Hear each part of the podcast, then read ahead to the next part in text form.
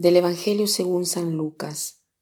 Aquel día Jesús entró en el templo y comenzó a echar fuera a los que vendían y compraban allí, diciéndoles, Está escrito, mi casa es casa de oración, pero ustedes la han convertido en cueva de ladrones.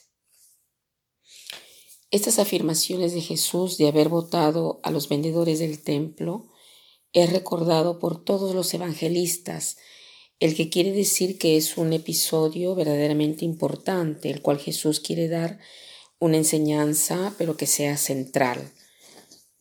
¿Cuál es la enseñanza que nos quiere dar Jesús? En primer lugar, ¿quiénes son estos vendedores del templo?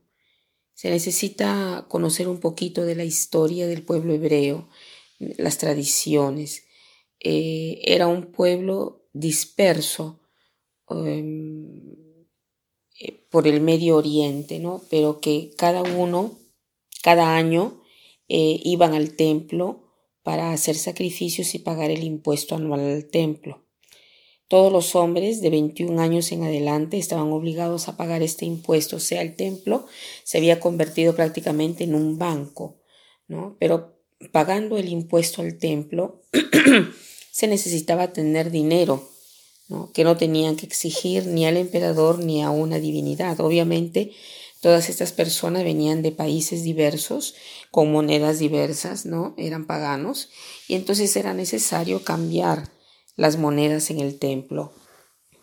Entonces estos vendedores que cambiaban el dinero se aprovechaban, ¿no? Y Jesús es ahí donde los vota. Y para nuestra vida, todo esto, ¿qué cosa quiere decir? Para nuestra vida podemos hacer diversas aplicaciones. En primer lugar, sabemos bien que el templo de Dios ¿no? somos nosotros, porque Dios habita en nosotros.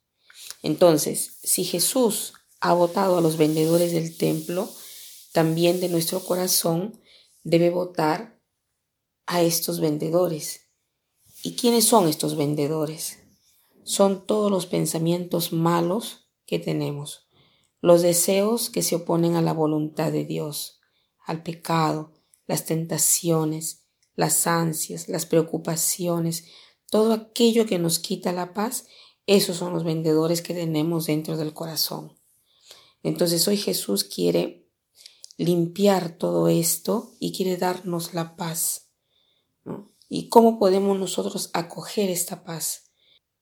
Una cosa en la dice San Pablo en la carta a los filipenses, en el capítulo 4 dice, todo lo que es verdadero, noble, justo, puro, amable, honrado, aquello que es virtud y merece alabanza, todo esto sea objeto de vuestros pensamientos, y el Dios de la paz estará con ustedes.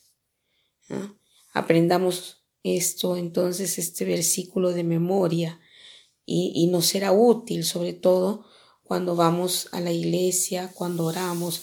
Es muy fácil distraerse y tener pensamientos diversos de aquellos que deberíamos de tener, ¿no?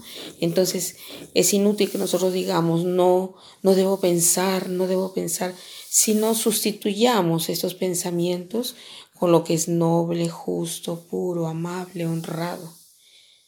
Y para terminar, repitamos el versículo de la carta a los Filipenses, capítulo 4, dice, todo lo que es verdadero, noble, justo, puro, amable, honrado, aquello que es virtud y merece alabanza, todo esto sea objeto de vuestros pensamientos y el Dios de la paz estará con ustedes.